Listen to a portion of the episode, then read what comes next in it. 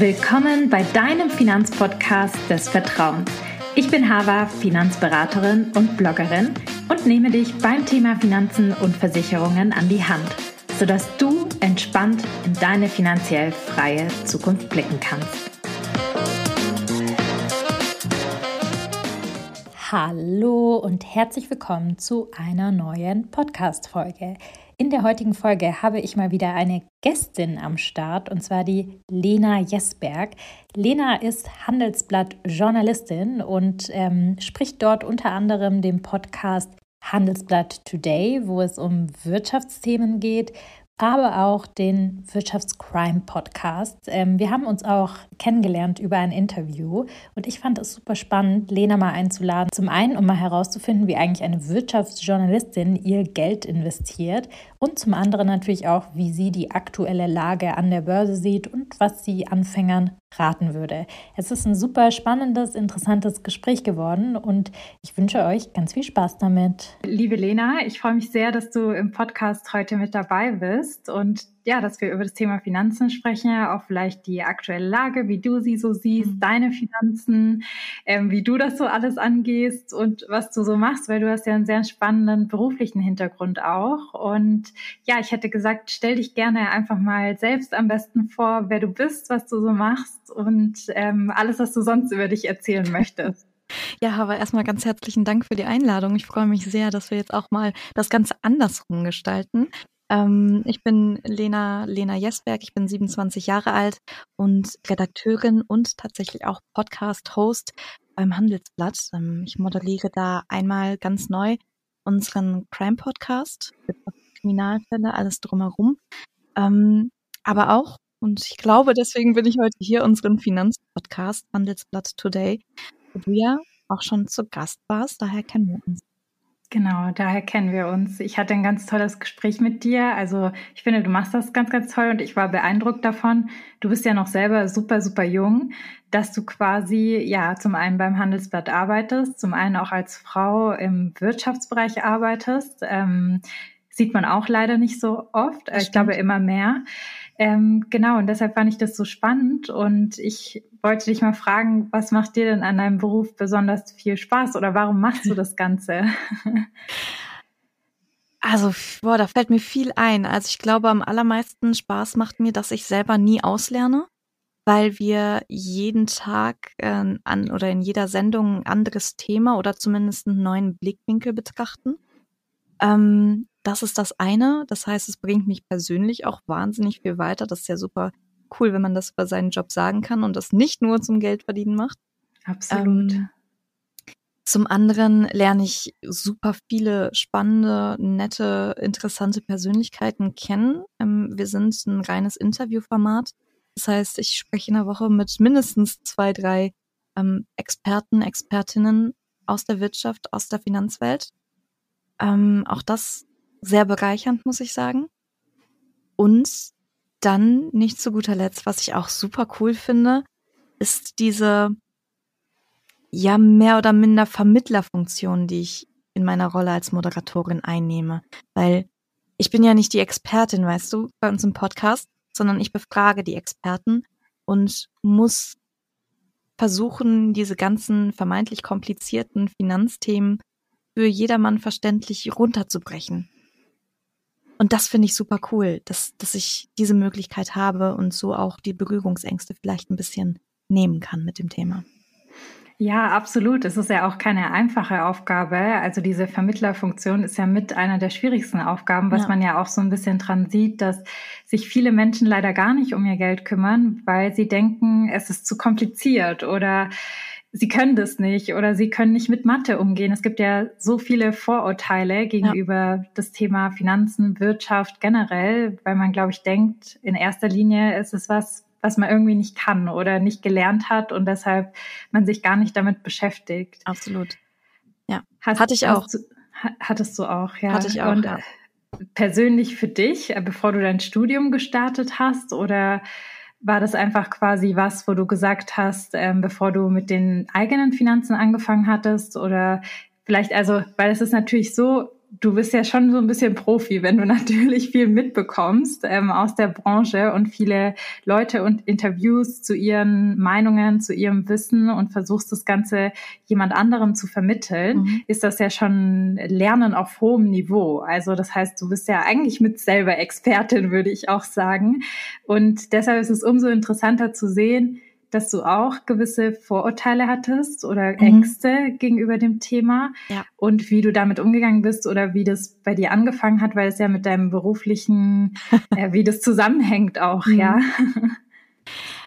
Ja, also ähm, definitiv. Also Vorurteile hatte ich absolut, muss ich sagen. Also gerade das, was du gerade angesprochen hast, dass das super kompliziert ist, Thema Finanzen, dass es ähm, super langweilig auch ist, das dachte ich immer muss ich wirklich sagen. Ähm, und in diese ganze Finanzgeschichte bin ich auch ehrlich gesagt mehr oder weniger reingestolpert, weil ich war beim Handelsblatt, habe da meine Ausbildung, mein Volontariat fertig gemacht mhm. und ähm, das heißt Wirtschaftsberührungspunkte hatte ich schon, aber eben nicht unbedingt Finanzberührungspunkte. Und dann war es so, dass mein Chef gesagt hat, ey, ich will da einen neuen Podcast aufziehen. Und ich hatte super Bock wieder vors Mikro, weil ich hatte schon so ein bisschen Radioerfahrung aus dem Studium, ne, vom Praktika mhm. und so weiter. Und ähm, dachte mir so, die Chance, die muss ich eigentlich nutzen. Was soll das denn für ein Podcast sein? Und dann sagt er so zu mir, jo, Finanzpodcast, tägliche Finanznachrichten und so weiter. Ich guck nur so, mm. Finanzen, mm, ich und Finanzen auch in der Schule, ne? Mathe war für mich wirklich das stimmste Fach und das ist, wie du sagst, man bringt das irgendwie in Verbindung, ne? Ja. Ähm, aber dann habe ich mich einfach drauf eingelassen. Ich dachte mir so, neue Herausforderung ist auch irgendwie cool. Und ich habe relativ schnell wirklich Spaß dran entwickelt.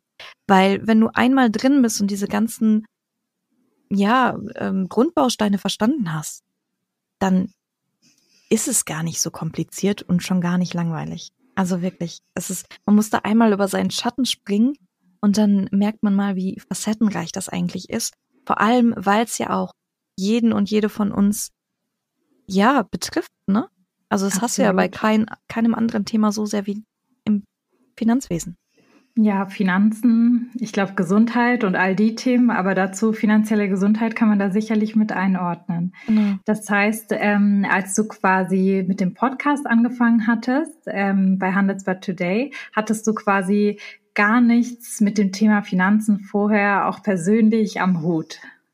Also ich war schon immer sehr verantwortungsbewusst, was Geld angeht, muss ich mhm. sagen. Ähm, deswegen habe ich mich auch schon immer damit auseinandergesetzt, wie haushalte ich eigentlich, aber mehr unterbewusst. Also ich habe mich nicht großartig speziell äh, da informiert, sondern einfach das gemacht, was sich für mich richtig anfühlt und wo ich am Ende des Monats auch sehe, ey, das funktioniert. Mhm. Ähm, also in dem Sinne, dass du geguckt hast, wie viel kann ich sparen oder genau. was spare ich und leg mir was zur Seite oder ich gucke, dass ich nicht zu viel ausgebe in manchen Bereichen. Ganz genau. Und das ja. intuitiv. Okay, cool. Ja. Hast du ein Haushaltsbuch gemacht? Weil zwischendrin die Frage. ich ich habe es mal versucht tatsächlich, aber ich bin ein bisschen zu undiszipliniert dafür, muss ich sagen. Ja. Ähm, ich habe äh, kein Haushaltsbuch geführt. Was ich habe, ist, dass ich meine fest fixen Ein- und Ausgaben ähm, einmal so Einnahmen und Ausgaben äh, einmal dokumentiert habe. Das habe mhm. ich schon. Ähm, okay. Und wenn sich da was ändert, dann halte ich das auch fest. Aber ansonsten ja. trage ich jetzt nicht jeden Einkauf ein. Ja, ja, ja. Aber du bist schon intuitiv gut dabei. Genau.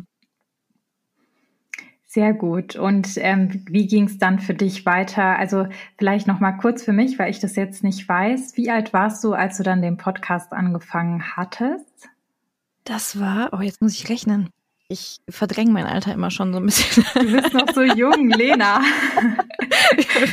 das fängt früh an bei mir. Ähm, das war Mitte 2020. Da war ich 25. Okay, also ja, noch äh, super jung. Und dann ist quasi für dich auch so der Hebel dann rumgesprungen, dass du gesagt hast, ich muss jetzt gucken irgendwie, wie ich vielleicht selbst auch mein Geld anlegen kann, wo ich schon ganz gut haushalte? Oder war das eher so ein schleichender Prozess? Oder hattest du dann schon irgendwas, zum Beispiel Geld angelegt oder so und gesagt, ich probiere das mal aus, bevor ich überhaupt in den Podcast reinrolle? Ähm, es war relativ zeitgleich, dass ich ähm, selber angefangen habe zu investieren. Ähm, natürlich, weil ich einerseits auch gesagt habe, ich kann nicht so einen Podcast machen und selber ne, eine reine Theoretikerin sein. Geht nicht. Ähm, und weil ich es schon lange vorhatte. Also ich habe schon lange mhm. mit dem Gedanken gespielt. Ich war im Laufe meines Volontariats einmal für, boah, ich glaube, einen Monat in Frankfurt in unserer Finanzredaktion.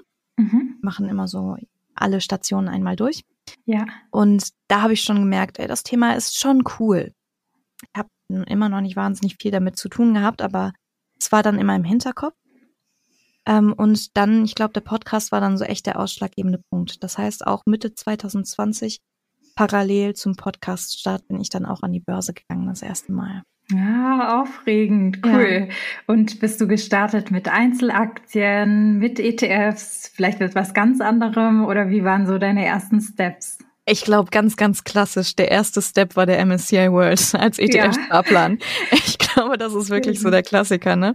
Ähm, nee, Einzelaktien habe ich tatsächlich gar nicht. Ich würde mhm. gerne, aber es wird äh, nicht so gern gesehen. Also es ist nicht verboten bei uns beim Handelsblatt, okay. aber es mhm. wird nicht so gern gesehen, weil wir natürlich auch täglich über Unternehmen berichten und dann ähm, kann, kann einem schnell was nachgesagt werden. Ja, dass man einfach unabhängig bleibt. Das kenne ich auch aus der Wirtschaftsprüfung oder halt quasi, als ich bei KPMG war, da war das auch nicht mhm. so super gerne gesehen, dass man viele einzelne Aktien hält. Klar ist es, ähm, als Privatperson hat man da jetzt nicht großen Share dran. Das muss nee. man immer dazu sagen, dass man da jetzt irgendwie krass von profitiert. Aber ich kann es schon verstehen. Also, dass das immer dann ein Thema oder Diskussionen geben kann, ja. Genau. Also es, es tut jetzt auch nicht weh, weil ähm, ne, das ist für mich wäre wär das mehr oder weniger Spielgeld, muss ich sagen. Ähm, mhm. Aber so ein, zwei Aktien schielt man schon immer mal drauf, ne? Aber ja.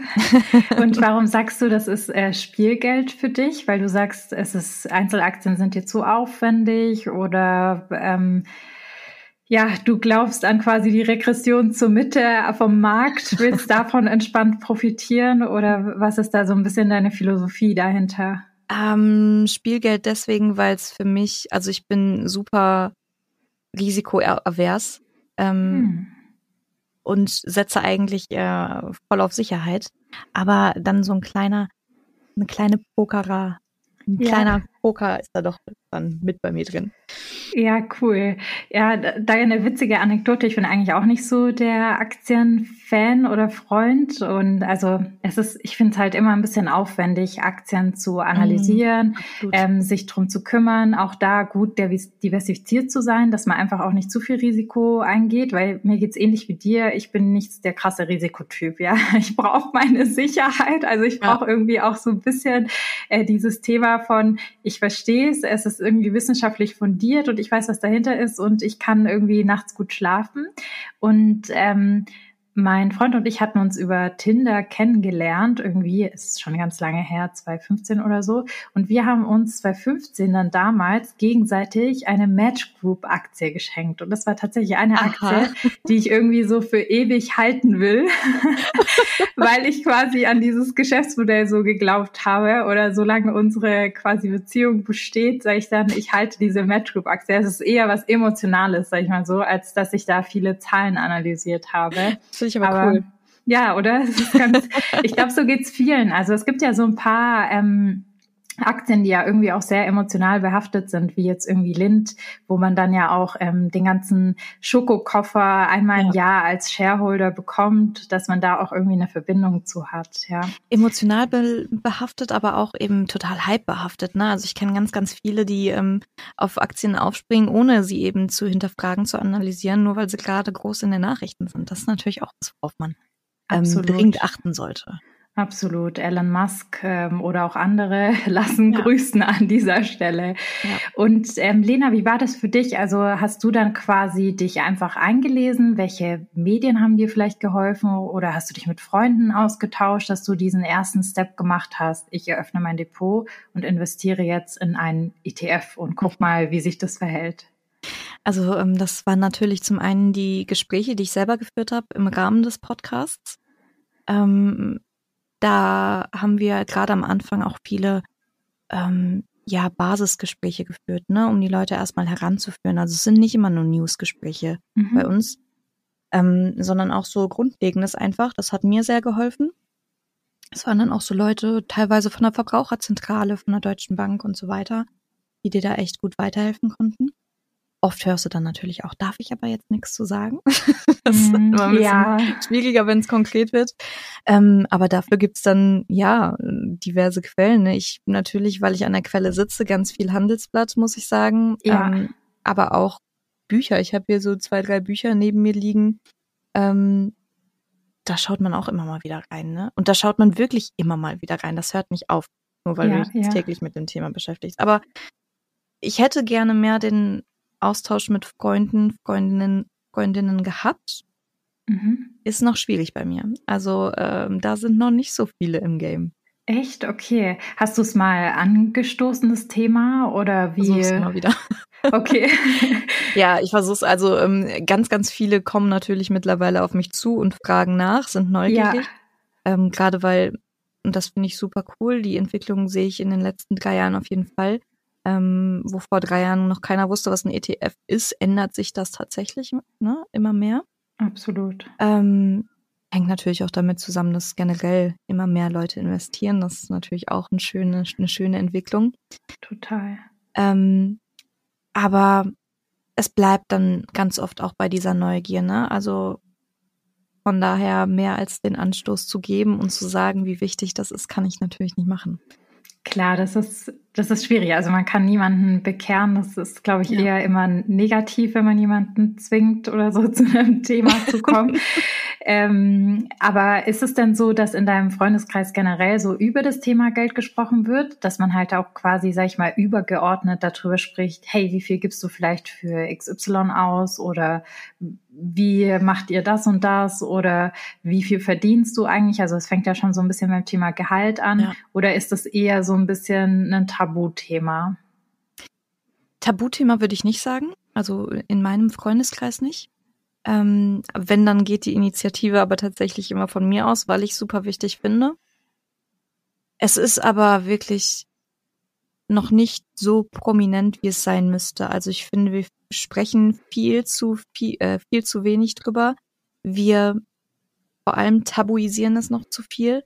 Also wir müssen über Geld reden ne? und wir müssen, wie du sagst, wir müssen über Gehälter reden, weil nur so kann man ja auf lange Sicht auch irgendwie Lohngerechtigkeit erreichen, ne? wenn man weiß eigentlich, Absolut. wo kann ich mich einordnen, wo bewege ich mich im Marktumfeld und wie viel mh, kann ich gerechterweise meinem Chef sagen, wie viel ich verdienen möchte.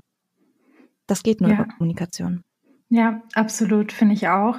Es ist aber ja trotzdem so, also bei mir im Freundeskreis ist es ähnlich wie bei dir, ja. Viele kommen auf mich zu und fragen, Hava, hast du einen Tipp für mich oder darf ich auch am Kurs teilnehmen, was ich dann sehr positiv finde. Mhm. Aber es gibt halt auch diejenigen, die gar nicht drüber reden wollen und das Thema eigentlich an, eher an ihnen vorbeigeht, weil sie auch Angst davor haben, habe ich das Gefühl. Auch oft sagen, ich verstehe gar nicht, was du mir erzählst. Also auch wenn man versucht, irgendwie das irgendwie ja einfacher zu gestalten, weil viele in ihrem Kopf auch das Mindset haben, dass das ein kompliziertes Thema ist. Also Ja. da sind wir wieder bei dem Thema Ängste. Und da frage ich mich ganz, ganz oft, und das wäre auch mal eine Frage, die ich dir gerne stellen würde, ähm, glaubst du denn, dass beispielsweise Finanzbildung in die Schulen muss? Ja.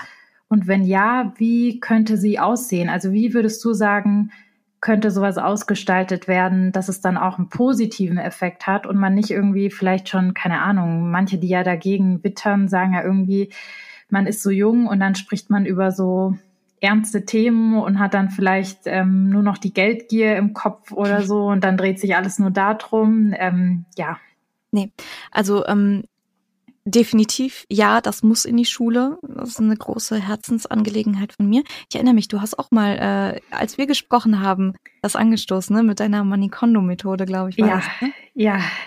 Ich Ja. war auch in einer Schule und hatte mal so einen Finanzunterricht gegeben, genau. Aber trotzdem würde mich interessieren, deine Meinung dazu. Ja. Fand ich super, deswegen, also ähm, wir müssen auf jeden Fall in die Richtung, weil wir lernen da ja so viel, was wir wirklich nie wieder brauchen. Ne? Also es ist ja tatsächlich so.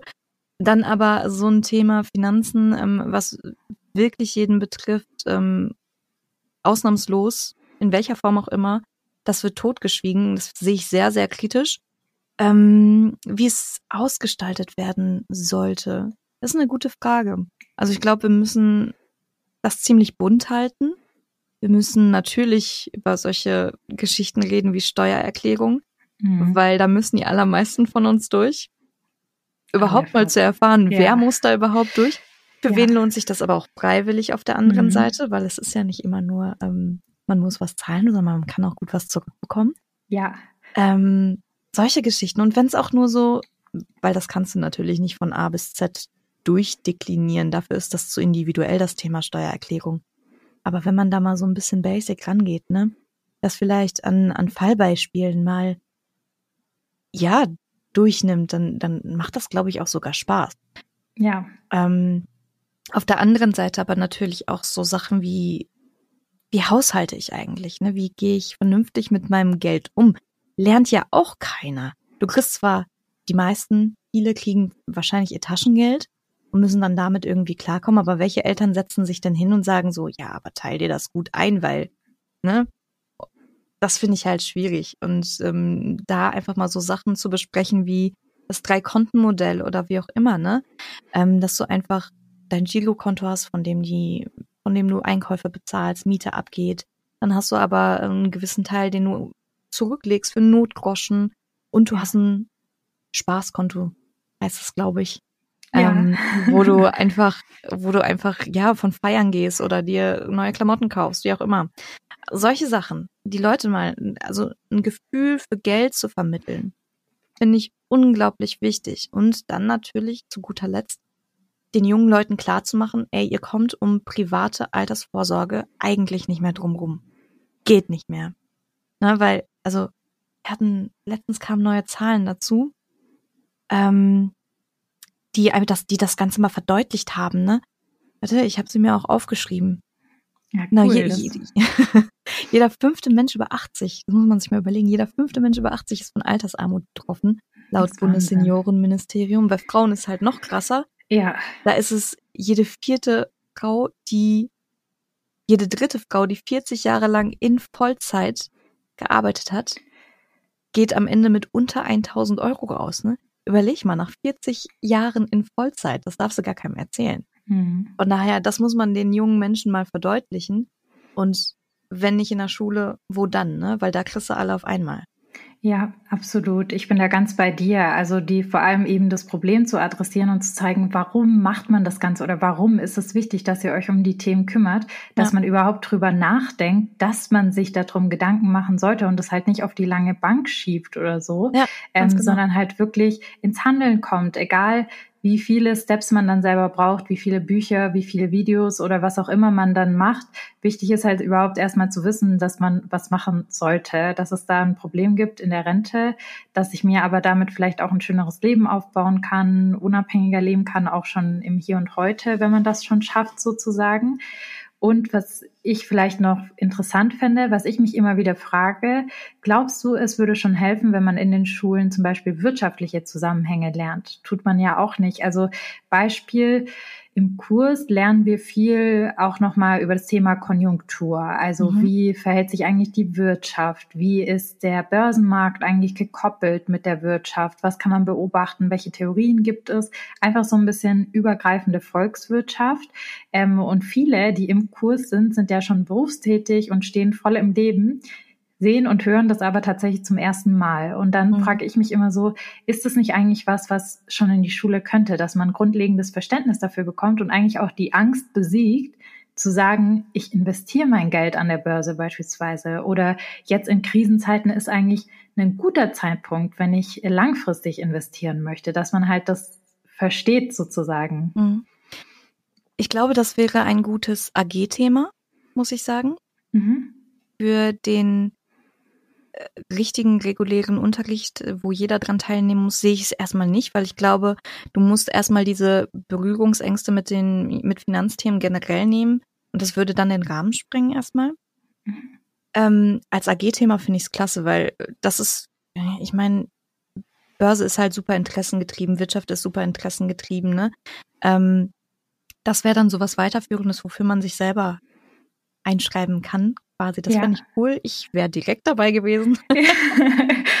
ähm, aber ja, wie gesagt, für den verpflichtenden Unterricht würde ich es dann erstmal so ja, bei den pragmatischeren Dingen. Ja, genau. interessant. Aber es ist interessant, mal drüber zu reden, ähm, wie das aussehen könnte, weil ich finde es immer interessant, viele Fragen im Podcast, gehört es in die Schulen? Jeder sagt immer ja, aber niemand überlegt sich, glaube ich, wie es in die Schulen könnte. Sehr interessant. Ja. Und ähm, Lena, wie investierst du denn jetzt heute dein Geld? Bist du immer noch beim MSCI World oder machst du auch andere Themen vielleicht? Wie hat sich dein Portfolio so mit der Zeit und mit deiner Erfahrung entwickelt? Und vielleicht auch dein Risikoprofil, wenn du du mhm. sagst, du bist erst so vor ja drei Jahren gestartet mit dem Thema. Ja.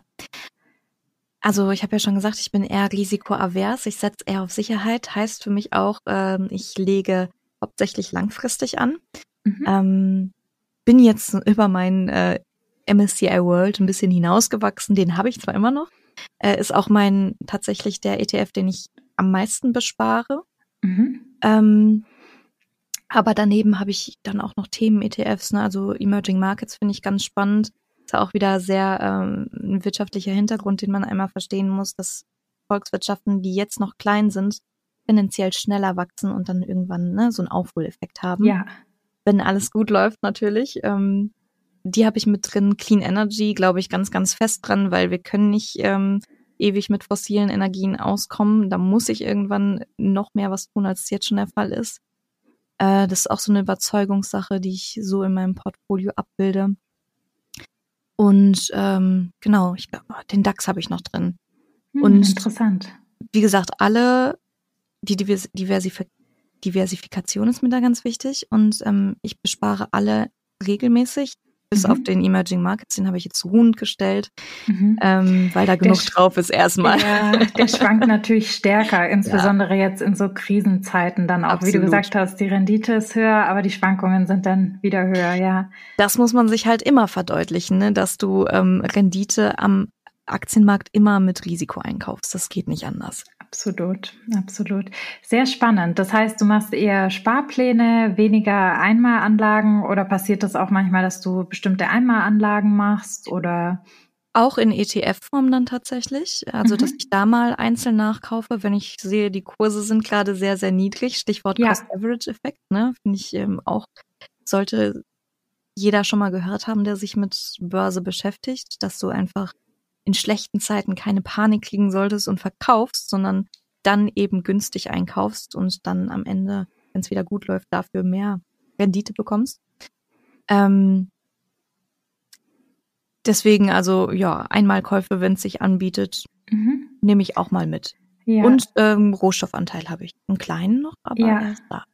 Sehr schön. Ja, da, da bin ich ähnlich. Also so, ich glaube, wenn man niedrigeres Risikoprofil hat, macht dieser Rohstoffanteil auch Sinn, wenn er so ein bisschen das Portfolio stabilisiert, je nachdem, in welche Rohstoffe man natürlich investiert. Ja. Und wenn du jetzt so, also das ist ja alles langfristig ausgerichtet, das machst du wahrscheinlich so für die Altersvorsorge auch unter anderem ähm, oder andere langfristige Ziele. Hast du auch Geldanlagen, die du zum Beispiel mittelfristig machst oder mhm. wo du sagst, ich habe jetzt hier noch was auf dem Festgeld oder irgendwelche Anleihenthemen oder so? Ja, also ich habe ähm, einen ETF von diesen, die ich eben genannt habe, der läuft jetzt, glaube ich, noch fünf Jahre. Mhm. Äh, den habe ich für den 18. meiner kleinen Schwester äh, angespart. Ah, schön, ja. Genau, damit es da auch äh, ein bisschen größeres Geschenk gibt. Ja. Oder sie sich den hoffentlich natürlich nicht auszahlen lässt. Das wäre ja meine Wunschvorstellung, aber man weiß ja nie. Fingers crossed, wenn du ihr das alles erklärst, dann lässt sie alles weiterlaufen. Ich hoffe es, ich hoffe es. ähm, nee, genau, der, der läuft äh, jetzt noch fünf Jahre. Und ansonsten habe ich ähm, meinen Notgroschen natürlich mhm. von drei Monatsgehältern, den ich auf dem Tagesgeldkonto liegen habe, damit ich jederzeit dran kann, wenn meine Waschmaschine kaputt geht oder was am Auto ist oder wie auch immer. Ja. Ähm, Finde ich auch ganz wichtig. Ähm, ja, und ansonsten für die Zukunft noch so ein paar Ziele, ne, wo ich hin möchte, die sind aber jetzt bisher nur anvisiert. Mhm. Cool, aber sehr schön. Und so im Rahmen von Altersvorsorge machst du da auch was mit Versicherungen beispielsweise, dass du sagst, du hast irgendwie eine Rentenversicherung mhm. oder irgendwas in diese Richtung? Nee, also da ähm, stütze ich mich auf meine ETFs tatsächlich, weil wie gesagt, mhm. da gehe ich vor 20 Jahren, vor 20 Jahren nicht dran. Ja. Ähm, da fühle ich mich ganz gut aufgehoben, wenn ich mir ähm, anschaue, was, was ich mir da für Rendite versprechen kann und ähm, fühle mich da auch relativ sicher, muss ich sagen. Ja, schön, das ist doch super.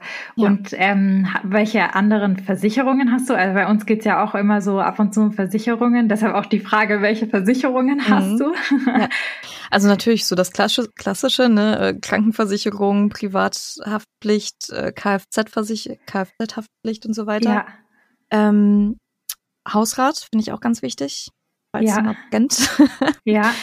ähm, und ansonsten tatsächlich nur noch die BU, die Berufsunfähigkeitsversicherung. Ähm, rate ich auch jedem. Ähm, habe ich meinen Mann auch schon reingequatscht. Wichtig, ja, ja. super, super wichtig. Ähm, ja. Wir sagen es auch immer, immer wieder, einfach total wichtig. Man weiß halt nie, was im Leben passiert einfach. Und da auch wieder, die, das äh, wissen viele einfach nicht sollte man auch in der Schule lernen. Die gesetzliche Rente, was man da einbezahlt, ergibt ja auch die Erwerbsminderungsrente, die man ausgezahlt bekommt, wenn man wirklich gar, gar nichts mehr machen kann. Also nicht nur in seinem aktuellen Beruf, sondern ja. wirklich in allen Berufen. Und das unter drei Stunden am Tag ist sehr, sehr schwer, das zu erreichen. Und das ist auch nur ein Bruchteil von der Rente, die man bekommen würde, was ja auch nochmal versteuert wird. Also genau. da kommt echt Mini-Beiträge raus und wenn man halt Familie hat, wird es schwierig, ähm, das irgendwie zu wuppen, glaube ich, für die meisten, wenn man abhängig ist von seiner Arbeitskraft als Einkommen, ja. ja.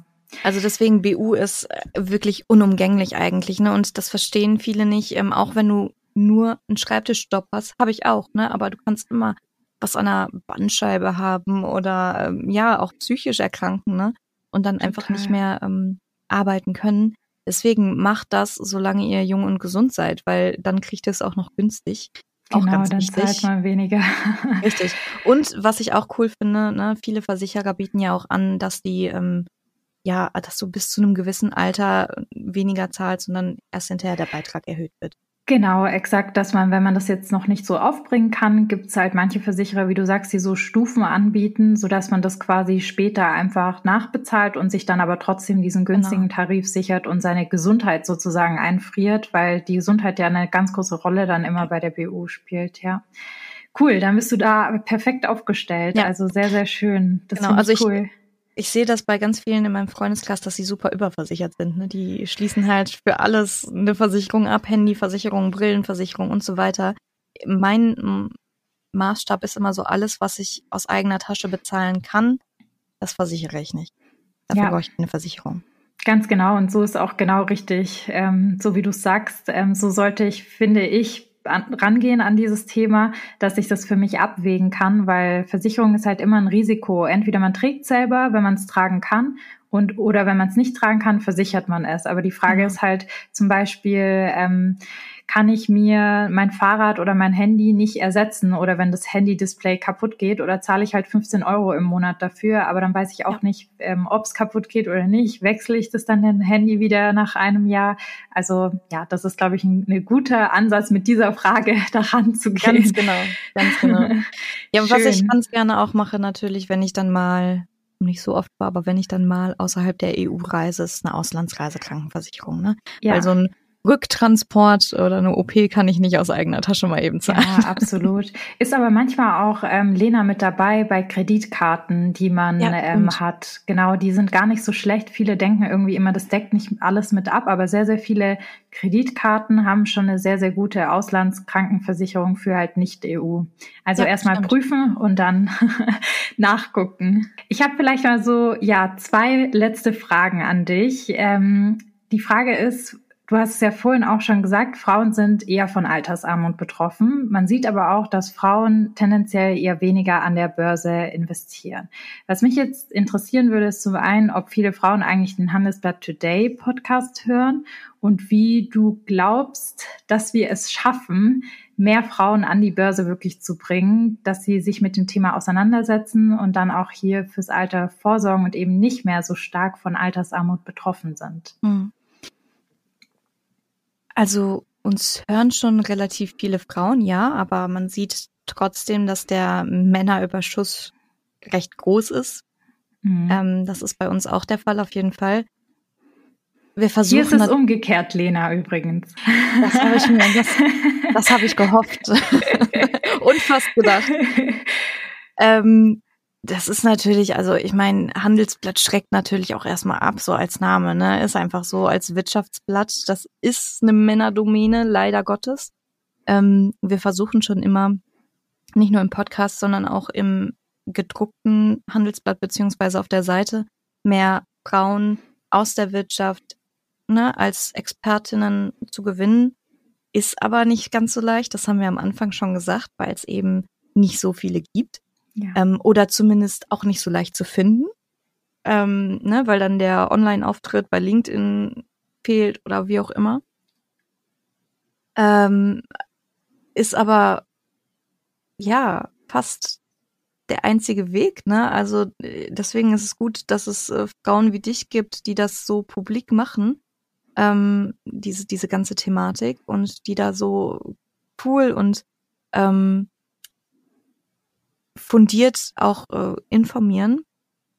Ähm, aber ja, schwierig. Also ich glaube, außer dass wir da wirklich Frauen in den Fokus rücken ähm, und dass Frauen, die sich damit beschäftigen, den Mund aufmachen, oh, schwierig, da sehe ich nicht viele andere Möglichkeiten, ehrlich gesagt. Mhm. Es sind aber ja schon einige Möglichkeiten, also dass man da irgendwie auch Role Models hat, so dass man sich genau. angesprochen fühlt. Wort, ähm, ja. Genau, dass man sagt irgendwie, okay, das hat mir jetzt ähm, eine Frau erklärt, die war vielleicht in einer ähnlichen Situation wie ich. Ähm, und dann nimmt man das ganz anders auf, als wenn es einem ein Mann erklärt oder so und ist vielleicht anders eingestellt, ja. ja.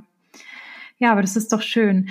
Ähm, und was mich auch noch interessieren würde, eine Frage, die mir auch so ein bisschen auf den Lippen brennt. Ähm, du hast ja wirklich super viele Interviews, hast du ja schon gesagt, mit ganz, mhm. ganz vielen verschiedenen Experten. Ich höre ja auch immer rein in Handelsblatt Today. Also empfehle ich auch jedem ähm, reinzuhören. Finde ich sehr, sehr gut. Die Themen sind sehr vielfältig. Ähm, mich würde interessieren, wie siehst du denn die aktuelle Lage einfach aus deiner Perspektive so als Wirtschaftsjournalistin, würde ich mal sagen? Und würdest du sagen, es ist ein guter Zeitpunkt, Geld anzulegen? Oder würdest du sagen, ach, Obacht, ähm, ist gerade ein bisschen schwierig? Also meiner Meinung nach ist ja immer ein guter Zeitpunkt, um Geld anzulegen, weil ich selber, ich bereue so ein bisschen, dass ich ähm, so spät in Anführungszeichen gestartet bin. Deswegen äh, je früher, desto besser. Es ist natürlich aber auch eine Situation, die gerade wenn man neu in diesem ganzen, in dieser ganzen Finanzwelt ist, sehr viel Angst machen kann. Das verstehe ich schon, ne? Hohe Inflation, ähm, die Zinsen und so weiter. Aber wir, da sind wir ja jetzt schon auf dem Weg. Wir, es wird sich ja wieder normalisieren. Von daher trust the process, würde ich sagen. Ne? Also ähm, wie gesagt, Cost-Average-Effekt, der greift da, würde ich sagen. Ähm, jetzt niedrig günstig einkaufen im Prinzip und dann hinterher ähm, mehr draus machen. Und die Frage ist ja auch, welche Alternativen hat man großartig? Ne? Wenn ich mein Geld einfach auf dem Konto liegen lasse, ist auch nicht die beste Option, weil die Inflation mein Geld ja regelrecht auffrisst. Da kannst du bei der Inflation, die wir gerade haben, ja regelrecht bei zugucken. Von daher gibt's halt, wie gesagt, kaum eine andere Möglichkeit. Ja, das ist äh, ne, ein, gutes, äh, ein guter Satz. Ja, welche Alternativen haben wir eigentlich? Da bin ich ganz bei dir. Es ist halt so schwierig, glaube ich, insbesondere für Anfänger zu sagen, wenn jetzt quasi sinkende Kurse sind, weil das halt gegen die äh, klassische Vernunft, sage ich mal, der Menschen ist, zu investieren, wenn was runtergeht, weil halt alle immer umgekehrt denken. Wenn was ja. hochgeht, dann steige ich mit auf den Zug ein. Aber eigentlich ist es, wie du sagst, eine perfekte Phase dafür. Ähm, auch für Anfänger würde ich sagen.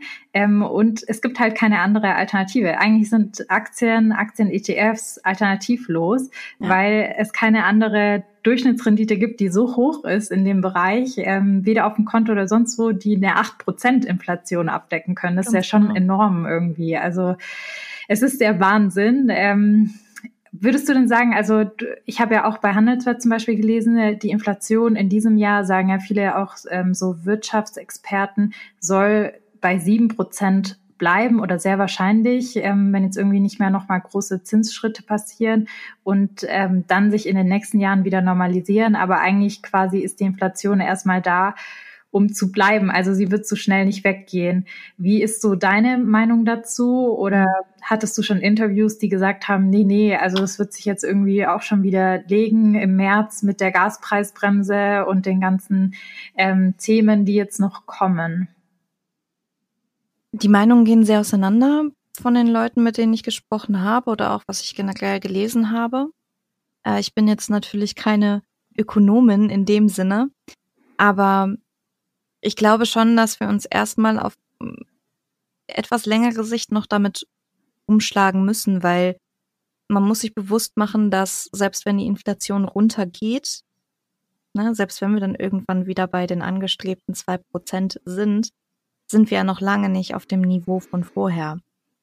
Also ähm, um da wieder hinzukommen bei diesen einigermaßen moderaten Preisen, ähm, müssten wir ja eine negative Inflation haben. Davon sind wir halt noch weiter entfernt als von unseren zwei Prozent.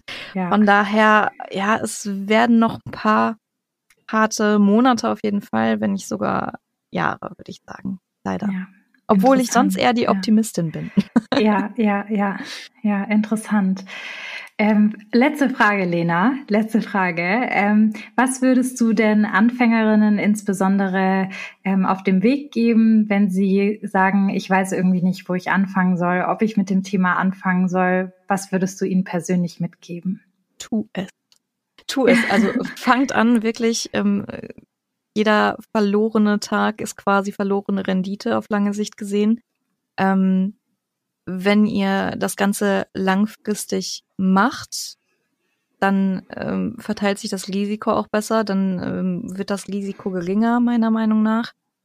Und ähm, ja, habt keine Angst. Das ist, glaube ich, auch ganz wichtig. Habt keine Angst. Ihr müsst einmal diesen Mechanismus verstehen, dass sinkende Kurse nicht zwingend was Schlechtes für euch sind, sondern euch sogar in die Karten spielen können.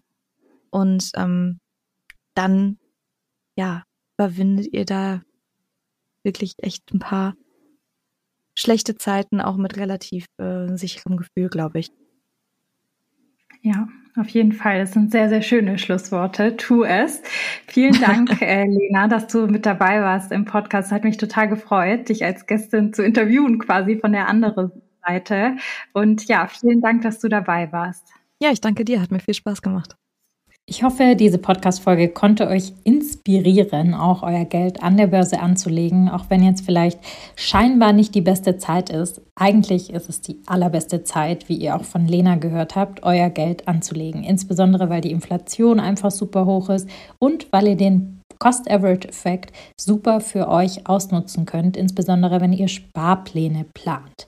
Und wenn du jetzt auch in ETFs investieren möchtest, weißt auch nicht so richtig, wo du anfangen sollst, habe ich ein ganz, ganz tolles Angebot für dich. Und zwar startet Ende März wieder unser ETF Durchstarterkurs.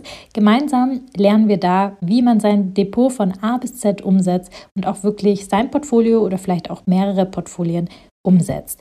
Deshalb verpasst am besten den Start nicht und trag dich mal unverbindlich in die Warteliste ein. Wir verlinken die Warteliste in den Show Notes und freuen uns über jede Teilnehmerin und darüber, dass man in vier Wochen sein eigenes Depot umgesetzt hat. Wenn euch die Podcast-Folge gefallen hat, freue ich mich natürlich über euer Feedback und natürlich auch über Bewertungen bei Spotify oder Apple Podcast. In diesem Sinne sage ich vielen Dank und bis nächste Woche.